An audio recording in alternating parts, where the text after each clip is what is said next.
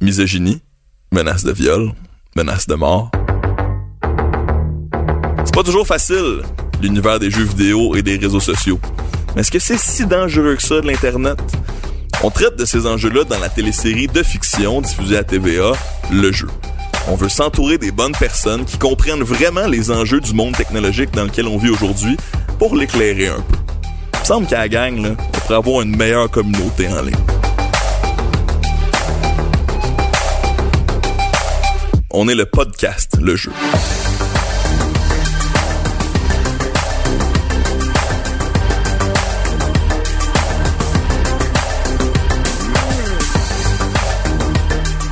Bonjour, ici Fred Bastien, So Rad. That's radical. Bon, au cégep, c'était quasiment à mode, le mot radical. Tu sais, c'est comme dans la culture skate, c'est important. Ça veut dire que t'as fait un bon coup. T'as fait de quoi de radical. Puis, puis même à l'époque, on se trouvait comme à la mode de dire qu'on était radicaux dans nos demandes syndicales de coop de café étudiant à l'époque. Tu sais. On veut un nouveau toaster. Ouais, super prise de position radicale à l'époque. Tu sais, Je me moque un peu du terme. En vieillissant, j'ai compris que le terme radical, c'est pas mal plus complexe que ce que j'avais imaginé précédemment. tu sais. J'ai compris qu'on pouvait regrouper plusieurs types d'extrémisme dans un concept qui parle beaucoup, la radicalisation. Aujourd'hui, on peut se radicaliser à gauche, à droite, même en haut. Est-ce qu'il y a un lien entre le jeune militant d'extrême droite néo-nazi et le jeune anarcho-communiste qui lance des bouteilles de bière dans les vitrines de Schlaga? Est-ce qu'il y a un lien entre le jeune radicalisé par la religion qui va lutter pour le groupe armé État islamique et le jeune nerd célibataire involontaire qui décide de s'en prendre à toutes les femmes? Et aujourd'hui, ce sont les questions qu'on se pose. On se pose ces questions-là bien entourées. On est avec Margot Benardi du Centre de prévention de la radicalisation menant à la violence. Margot, bonjour. Bonjour, Merci d'être là. ça fait plaisir. Tu as eu la chance de suivre la série Le jeu diffusé à TVA. On a euh, passé à travers le dernier épisode récemment. Euh, tu pourras avoir euh, une réflexion sur la série aussi, la finale de celle-ci. Mais on te parle aujourd'hui parce que tu es une experte en radicalisation, mais aussi tu connais bien les incels. Alors on a beaucoup de, de contextualisation à faire parce que plusieurs personnes ne connaissent pas l'existence de ce mot. Mais on comprend dans la série, dans le fond, Frank, le, le méchant, et un incel. Appartient à un groupe internet les pas de vie qui qui semble euh, imbriqué dans l'idéologie incel dans les célibataires non volontaires qui parfois peuvent devenir radicaux. Comment tu définirais premièrement euh, Frank, le phénomène des incels où on est aujourd'hui, puis euh, ensuite euh, on s'attaquera à ce que tu fais autrement sur les autres types de radicalisme. Mais commençons avec euh, la série et Frank. Qu'est-ce qui pousse quelqu'un comme Frank à, à vouloir menacer physiquement une femme comme Marianne? Il y a plein d'éléments qui peuvent faire ça. Tout d'abord, quand il s'agit d'une personne comme Frank, Franck, dépendamment comment vous dites, euh, il faut, comment je peux dire, considérer son contexte. Donc, comment ça va en ce moment dans sa famille. Euh, on a pu voir au cours des épisodes que Frank et sa maman, euh, ça se passe pas très bien. Puis visiblement, il n'y a pas d'autres moyens où lui-même se réalise. Pas de système de support. pas de système de support, donc ça c'est ce qu'on appelle les facteurs de vulnérabilité. Puis comme facteur de protection, on remarque qu'il n'y en a pas non plus, sauf lorsqu'il s'exprime librement sur les réseaux sociaux avec des opinions très très euh, comment je peux dire polarisantes, Mhm. où il va avoir des propos qui vont être euh, péjoratifs, insultants, dégradants, humiliants envers là c'est les femmes. Mhm. Puis c'est là où on peut comprendre qu'il s'associe en étant lui-même, en se donnant son identité son sens à la vie comme étant un célibataire involontaire. C'est pas par choix, c'est la Son société. identité. Ouais, il va s'identifier comme ça. C'est en fait, c'est la société qui l'a rendu ainsi. Exact. Donc c'est pas lui, c'est pas euh, sa son contexte familial, c'est pas euh, son manque de confiance en soi, c'est lui qui réalise pas ça. Alors que quand on regarde, ben peut-être que Franck euh, il a une pas bonne estime de lui, que euh, il a peut-être peu d'amis, ça aussi c'est important, c'est l'isolement, qu'est-ce qu'on fait avec ça? Donc c'est plutôt des facteurs qui vont s'accumuler. Puis euh, Beaucoup de choses là-dedans. J'ai l'impression qu'un individu isolé va être plus susceptible de prendre n'importe quel chemin de radicalisation, que ce soit à gauche ou à droite. Je pense que c'est un des gros facteurs, l'isolation. Ben l'isolement sûrement, mais tout d'abord la radicalisation en soi c'est pas quelque chose de mauvais. Tu sais, tu donnais ton exemple de euh, on prend position au cégep, mais c'est parfait dans la mesure où dans ton contexte, tu es là pour défendre des droits, le droit des étudiants, des élèves. On va prendre des moyens, mais les moyens qui sont pris sont pas violents. Puis c'est là où dans le centre de prévention de la radicalisation menant à la violence. C'est le menant à la violence qui, dans le processus de radicalisation, où il faut une idéologie, où on va mettre toute notre énergie là-dedans pour arriver à des fins, lorsque l'utilisation de la violence, c'est là où ça brise tout le concept du vivre ensemble. Mm-hmm. Puis là, en ce moment, dans le dernier épisode, Frank, il y en est là, en fait. C'est qu'il y a plus d'autres alternatives que d'utiliser la force pour reprendre un contrôle. Mhm. Et euh, on se doute que euh, c'est ancré dans euh, certaines problématiques liées à la vraie vie. Là, je pense qu'il y a comme trois ou quatre types de réactions euh, à ce qu'on vient de dire sur les célibataires involontaires, c'est-à-dire des gens qui disent pardon, c'est- euh, il y a des célibataires involontaires qui veulent tuer des femmes, des gens qui Ouais. ne connaissent pas du tout l'enjeu. Euh, Il y, a- il y a des gens qui vont dire ah ça, ça me rappelle la tragédie à Toronto où on a eu un incel, on reviendra sur euh, le terme et l'origine là, qui s'est réclamé incel et qui a justifié son acte de violence par cette idéologie ou, ou cette portion d'extrémisme de cette communauté. Et il y a des gens qui se disent, ben voyons donc, c'est exagéré, il y en a pas du monde de même. Moi, sur les réseaux sociaux, je passerai jamais à l'acte, je ne suis qu'un vulgaire troll et c'est de l'exagération. tu sais. D'ailleurs, il y a un moment dans la série où un professionnel de la santé mentale questionne l'entourage de Lily. Incel, c'est nouveau gang de rue? Non. Incel, involontairement célibataire, c'est un mouvement en ligne de misogyne hardcore. En général, c'est juste des gars frustrés qui ont jamais eu de blonde, mais il y a des trucs tellement violents. Tu sais, le gars qui avait foncé sur des piétons à Toronto en avril dernier, ben, c'est un incel. Il a fait ça pour la cause. Puis le fou à Marianne, ça ressemble pas mal à ça. S'en prendre à une inconnue juste parce que c'est une femme. Là, je viens de passer deux heures sur les groupes de discussion. Je te jure, c'est surréaliste. Faut naviguer euh, à travers tout ça. Je pense que je peux partir. L'historique des incels vient initialement pas d'un endroit euh, problématique ou dangereux pour la société. C'était un groupe de personnes, beaucoup des jeunes hommes, qui s'avouaient euh, incapables d'entrer en relation amoureuse et ou sexuelle avec des gens de l'autre sexe ou peut-être du même sexe dans des cas extrêmement rares, mais en général, c'est des petits gars qui sont pas capables d'avoir une blonde, en général, tu sais. Et là, de ça, il y a eu des moments, il y a eu des moments plus extrêmes qui sont nés de cette communauté-là. Comment est-ce que ça s'est toxifié, euh, Margot? Ben en fait, puis je, je vais reprendre et répondre à ta question aussi. Il y a l'idée de dans la société, il y a le concept de de l'homme qui est véhiculé, qu'on trouve que c'est l'homme idéal, parfait. Puis dans les incels, on appelle ça un Chad. Oui, exact. Chad, si je peux faire un parallèle avec la série, ça pourrait euh, ressembler à Joe. Mhm. Dans le dernier épisode, Joe, il y a des relations sexuelles, ça paraît banal, même si dans un contexte de travail, puis ça se passe bien. Un Chad, j'essaie de définir un Chad, moi aussi. Un Chad, c'est quelqu'un qui a jamais eu besoin de se faire expliquer comment réussir à séduire. Exactement. Il, a- Puis- il est né beau et confiant. Tout et à fait. tout lui sourit. On a l'impression que tout lui, tout lui sourit avec les femmes. C'est exactement. Ça, c'est un Chad. Ouais. Ça, c'est très menaçant pour un incel. Mais c'est très menaçant pour un bêta. Puis les bêtas, ça va être la sous-catégorie des hommes qui n'arrivent pas à à être des tchads. Puis en fait, les tchads, c'est comme s'ils volaient toute l'énergie de ces hommes-là parce qu'ils seront jamais comme le tchad. Comme eux. Ils pourront jamais changer qui ils sont. Puis en fait, c'est toute une question de comment est-ce qu'on s'accepte en tant qu'homme en n'ayant pas cet idéal qu'on n'arrive pas à, à atteindre. Donc, en partant de ça, puis en voulant avoir des relations intimes, des relations amoureuses, une connexion humaine, on remarque que ben, quand je sors, je peux pas compétitionner contre Chad qui est assis à ma, à ma gauche. Puis moi j'aimerais bien avoir la jolie demoiselle qui est devant qui est devant moi. Là c'est un exemple hétéronormatif, mais finalement c'est difficile d'arriver à quand je peux dire à atteindre les mêmes choses alors que pour le chat ça semble tellement facile puis moi mais hey, j'essaye puis ça change pas donc finalement c'est pas ma faute à moi qui est pas capable c'est que c'est en fait la jeune demoiselle qui ses critères à elle c'est des chats Exact. puis c'est pas juste stupide, c'est que moi je pourrais jamais être intéressant parce que elle elle a appris que l'homme parfait c'est Chad. Donc, je me fâche contre elle. Et ben oui, puis ça va au-delà, c'est mais parce qu'elle veut pas comprendre, parce qu'elle veut pas m'entendre, parce qu'elle réalise pas l'impact qu'elle a sur moi. Mais la seule manière de le faire, c'est en reprenant du contrôle, mais ça peut aller jusqu'à utiliser la force. La force, la violence. Tout à fait. Le viol.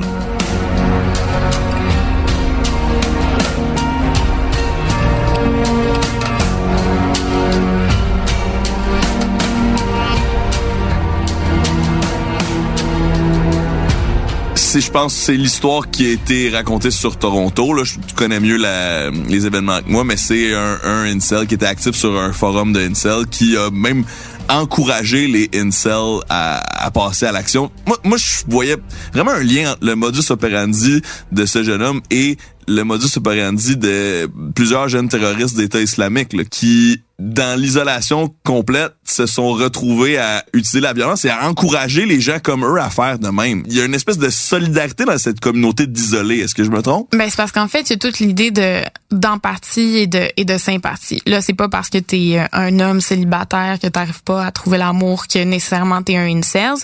Puis c'est pas parce que t'es un incels puis que tu parles en disant, hey, c'est difficile de trouver l'amour aujourd'hui. Puis moi, Tinder, ça m'intéresse pas. Puis aller dans des bars, je trouve ça tough. Que nécessairement t'es quelqu'un qui va passer à mhm. l'acte. Mais par contre, là où on peut voir des similarités, c'est que dans le processus de radicalisation, il va y avoir des changements, puis finalement, ton idéologie va devenir que ça, ton but ultime dans la vie.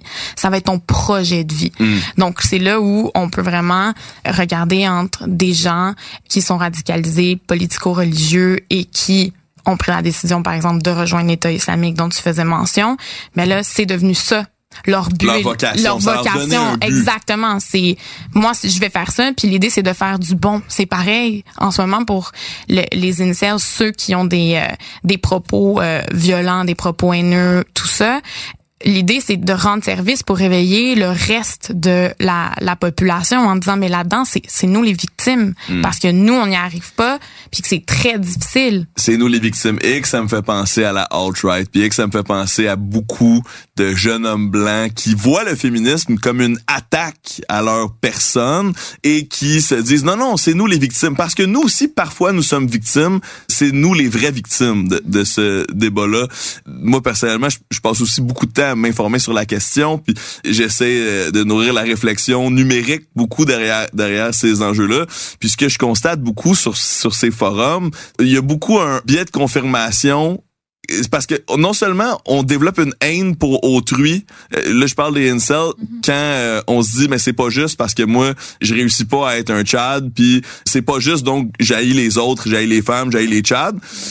Mais de l'autre côté aussi, il peut avoir un biais de confirmation parce qu'il y a des communautés au sein de ces communautés-là qui donnent des trucs, des, des conseils de séduction aux jeunes hommes qui, mais parfois peuvent fonctionner si le message est ben fais plus attention à ta forme physique, deviens quelqu'un de plus intéressant, porte du plus beau linge, ça se peut que tu pognes un peu plus. Plus ça se peut que tu dises mais coudon, ces informations là sont véridiques. C'est vrai que les filles c'est toutes des connes finalement. Donc tu as un biais de confirmation sur ta prédisposition à haïr quelqu'un. Donc, il y a une espèce de cycle qui s'auto-nourrit euh, à cet égard-là, n'est-ce pas? Tout à fait. Puis c'est très stéréotypé aussi. Puis euh, on va s'attarder beaucoup sur le physique. Puis euh, dans, dans la série, on voit les commentaires écrits par les trolls quand c'est dégradant, on va souvent l'associer à une partie génitale en fait de mm. la femme. On va la réduire à un objet, à son utilisation dans la sexualité.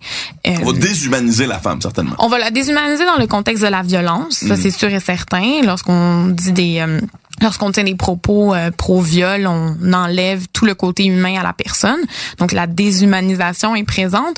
Mais ce que je voulais dire, c'est que l'utilisation des mots va rester très, très euh, genrée.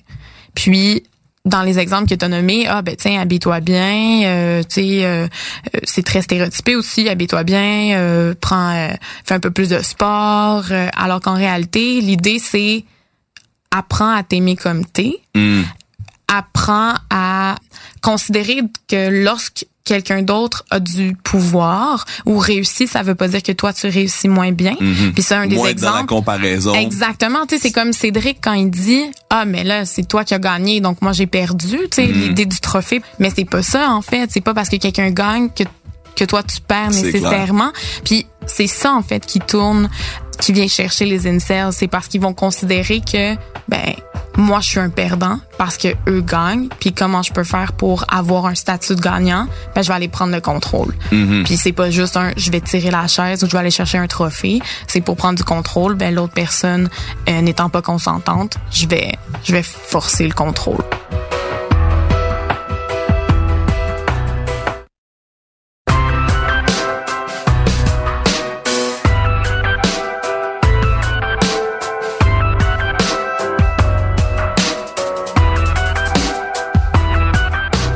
Qui est fascinant de la série euh, Le Jeu à TVA et du podcast, c'est que nous, on est bien sûr ouvert à la critique. On pense que euh, pour ce qui est de la série télé, on est conscient que c'est une œuvre de fiction, c'est une série dramatique, puis qu'il y a de l'exagération pour faire euh, un bon spectacle. On pense aussi que la majorité des points qui sont abordés dans la série ont une racine réelle dans la vraie vie, c'est beaucoup ce qu'on a parlé à l'émission. Mais je voulais, je voulais apporter cette distinction parce que bien sûr qu'on est ouvert à la critique, puis bien sûr que si on veut être reconnu en tant que réflexion et tous les mouvements devraient aussi être ouverts à la critique. On a récolté un certain euh, best-of des mauvais commentaires qu'on a eu sur la série, puis bien sûr tout ce qui est une réflexion artistique et ou idéologique pertinente qui amène une critique constructive, ben on le reçoit bien sûr. Mais ce qui est intéressant, c'est que j'ai l'impression que la série le jeu a attisé certains trolls qui euh, qui sont en plein dans la thématique de la série et qui même dès les premiers épisodes semblaient euh, fatigués et fâchés par certains éléments précis de la série.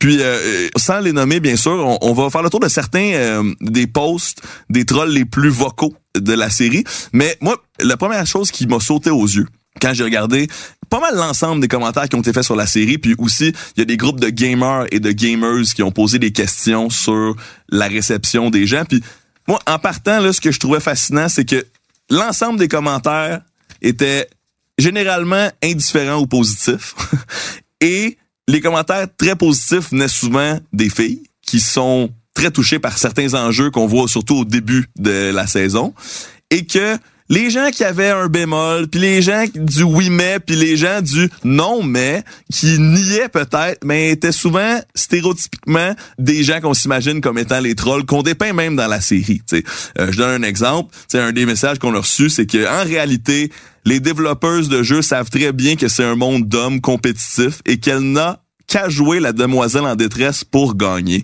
Hashtag le jeu TVA. On a peut-être quelqu'un un bel exemple de quelqu'un qui dit mais comme la fille gagne dans l'industrie du jeu vidéo ça ça veut dire que nous on perd tu sais. Est-ce qu'il y a quelque chose dans ce discours qu'est-ce que tu penses de ce discours là puis ça vient de quelqu'un qui euh, pensait aussi que les, fugueuses là pour revenir à une autre série populaire de TVA savaient très bien dans quoi elles s'embarquaient en pensant que leur vagin les protégerait. C'est horrible à lire et à réfléchir on est encore une fois, je pense, dans l'attaque de la victoire plutôt que de se sortir soi-même de sa condition négative.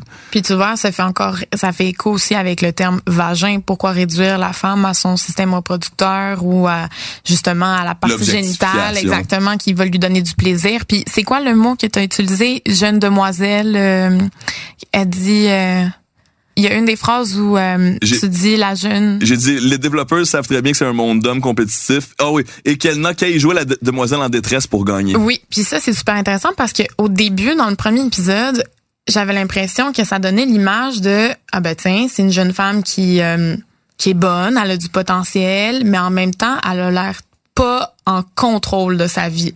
Ah zut, je suis en. Ah non, ouais, j'ai oublié mon téléphone. C'est comme si ah ben tiens, une femme qui est carriériste peut pas réussir à avoir un agenda très serré.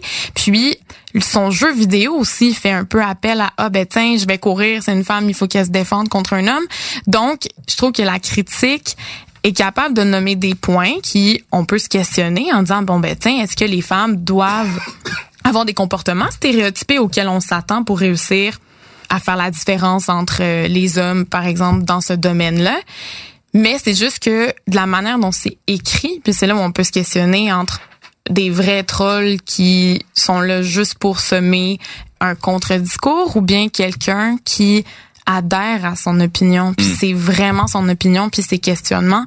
C'est là où des fois je trouve que c'est c'est difficile à faire une nuance parce que on va avoir tendance à banaliser le troll, alors que dès les premiers textos, les les premières notifications qu'elle reçoit, moi je me suis dit mais mais pourquoi c'est banalisé? Mhm. Pourquoi c'est pas pris au sérieux? Puis ça en fait ça on dit ah c'est quelqu'un qui veut faire une joke mais attends, il y a une différence entre quelqu'un qui est là pour donner un discours polarisant, ho, ho, ça va être drôle, versus quelqu'un qui y croit, puis là, on, on dépasse la blague. là. C'est, c'est mon opinion, mais comme on n'arrive pas à faire cette différence-là, mais c'est des choses qui sont à prendre en considération, puis il y a des systèmes, puis il y a des éléments qui sont en place pour offrir du support à quelqu'un qui reçoit ces trolls-là, puis c'est, ça existe aujourd'hui, là. Je sais que tu as Mhm. On reçu en a dans parlé, tes- exact. exactement. Avec Stéphanie Harvey, entre Tout autres. Johnny Gontier. Puis Euh, ça c'est important que ce soit dit parce que ça existe. Puis l'idée c'est pas de faire une chasse aux trolls ou une chasse aux incels qui puis de bannir ces euh, Au ces, contraire. ces forums là. Au contraire parce que L'isolement est encore pire, selon Tout à moi. fait, puis Faut parce trouver un moyen de les qu'ils sont ramener là- avec nous autres.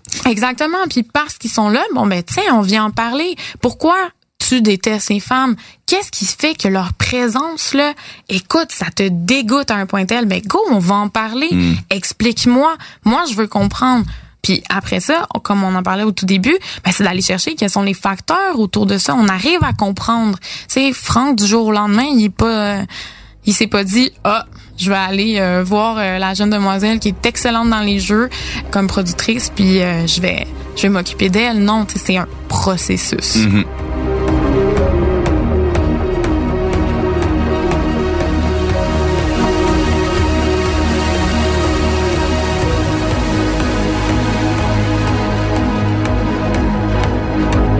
On connaît peu ou pas le passé de Frank. On voit que c'est un individu isolé, comme on a mentionné, avec peu de support autour de lui, des relations difficiles avec sa mère, qui semble être une des seules personnes dans sa vie.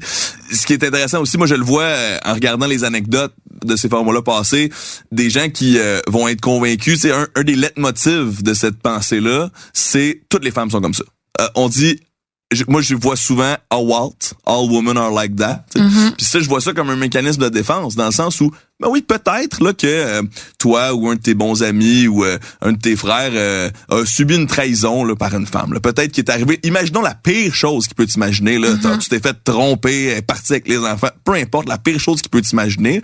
Mais peut-être c'est vraiment arrivé. Mais mais tu peux pas penser que tous les êtres humains Ouais. sont comme ça, que tous les individus féminins sont comme ça. C'est, là où pour moi ça devient presque un dogme à la la Terre est plate. C'est de dire non non, il faut absolument que tu crois que si des connes existent, elles sont toutes connes. Alors Ouais. que c'est complètement irrationnel comme réflexion. Puis ça devient en fait aussi du nous contre eux. Puis il y a plusieurs Mm. thématiques comme ça. Il y en a que ça va être bon ben tiens ça me regarde pas parce que moi j'ai pas été touché par ça. Ça va être bon ben ils sont tous pareils. Ça va être euh, un même discours pour tous. Mm. Puis encore un du nous contre le eux. Puis ça c'est des éléments qu'on peut trouver dans d'autres sphères de la De vie. la que- radicalisation de aussi. la radicalisation, tout à fait. Que ce soit sur des sujets sensibles comme euh, les accommodements raisonnables, comme euh, l'accueil des réfugiés, comme euh, le côté de la gentrification, le capitalisme, euh, le, le nationalisme, le, le privilège blanc, etc. Tout ça, ce sont des thématiques où hum, on peut avoir des discours qui sont très, très polarisants, puis à la fin, ben, on va se cristalliser dans notre discours. Puis ça, c'est des exemples qu'on a pu voir à travers la, la série. Puis je trouve ça super important qu'on en parle parce que c'est là, ça existe. Et c'est un sujet qui est tellement important, comme tu le dis.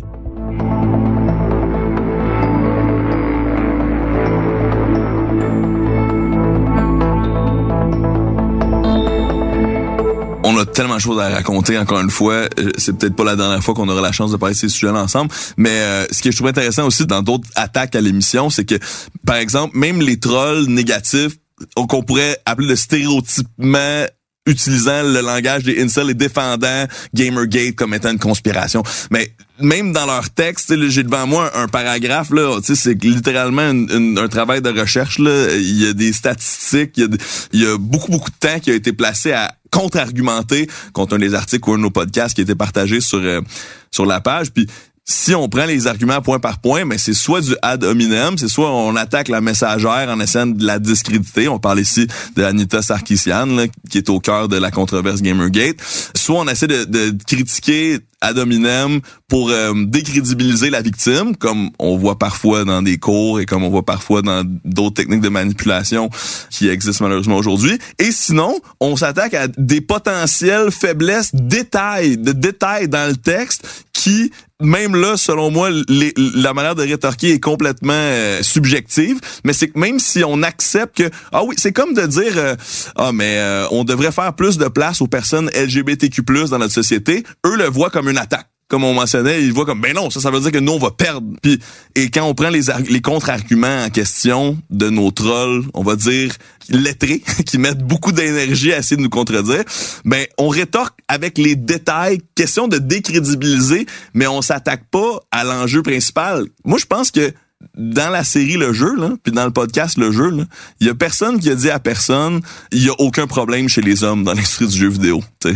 Mais c'est souvent perçu comme ça quand on parle d'un problème dans lequel on s'identifie moins en tant que public masculin.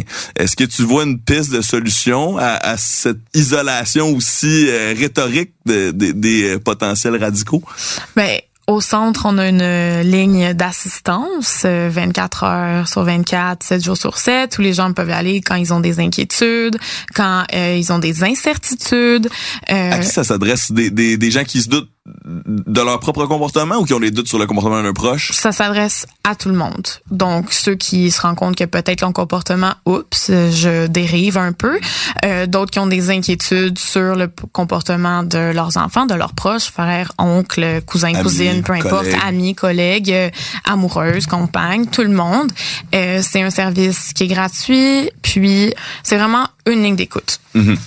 Puis ça, c'est sûr que les incels en font partie, mais tu as parlé de d'autres types de radicalisation, ça aussi, ça en fait partie. Puis on est dans la prévention de la radicalisation qui mène à la violence. Donc, on n'est pas obligé d'attendre qu'il y ait des propos haineux écrits comme tels. Lorsqu'il y a des propos haineux qui déshumanisent, qui appellent à la violence, incitent à la haine, ça, c'est sûr que ça s'est transféré à un corps euh, policier. Puis quand on appelle au centre, c'est pas un signalement. Donc, c'est vraiment une ligne d'écoute.